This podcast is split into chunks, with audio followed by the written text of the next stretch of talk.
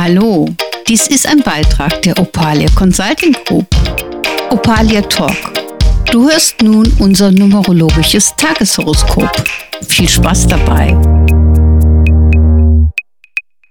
Hallo, dies ist ein neuer Beitrag für Opalia Talk. Mein Name ist Sabine Gobiermann und es geht um das numerologische Tageshoroskop. Ich habe ja bisher jede Menge kleine Videos gedreht und dadurch, dass wir momentan so wahnsinnig gerne diese Podcasts produzieren, haben wir uns überlegt, dass wir den Monat Juni einfach mal probeweise als eine Audiodatei einstellen.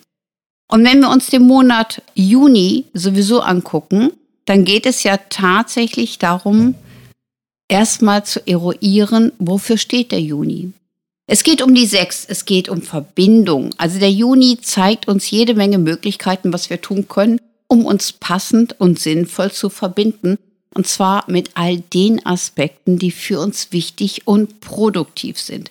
Und da kommen wir auch schon direkt auf das Thema für Mittwoch, den 1.6.22 mit einer geschlossenen Vier. Die Eins steht vorne. Es geht um unseren Kopf und dass wir ganz klar überlegen, was wir letztendlich haben wollen.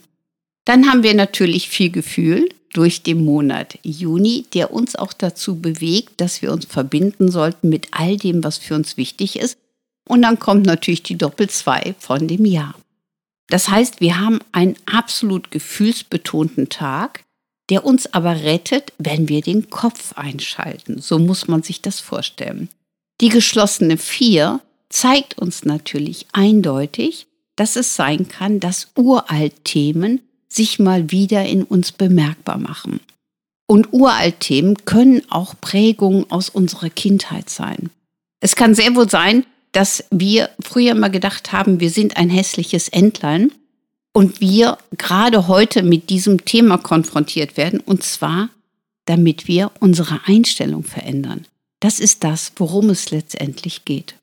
Das heißt, der heutige Tag kann für die einen sehr logisch und sinnvoll sein und vielleicht schließt man auch einen Vertrag ab, der einem vom Herzen her auch wichtig ist.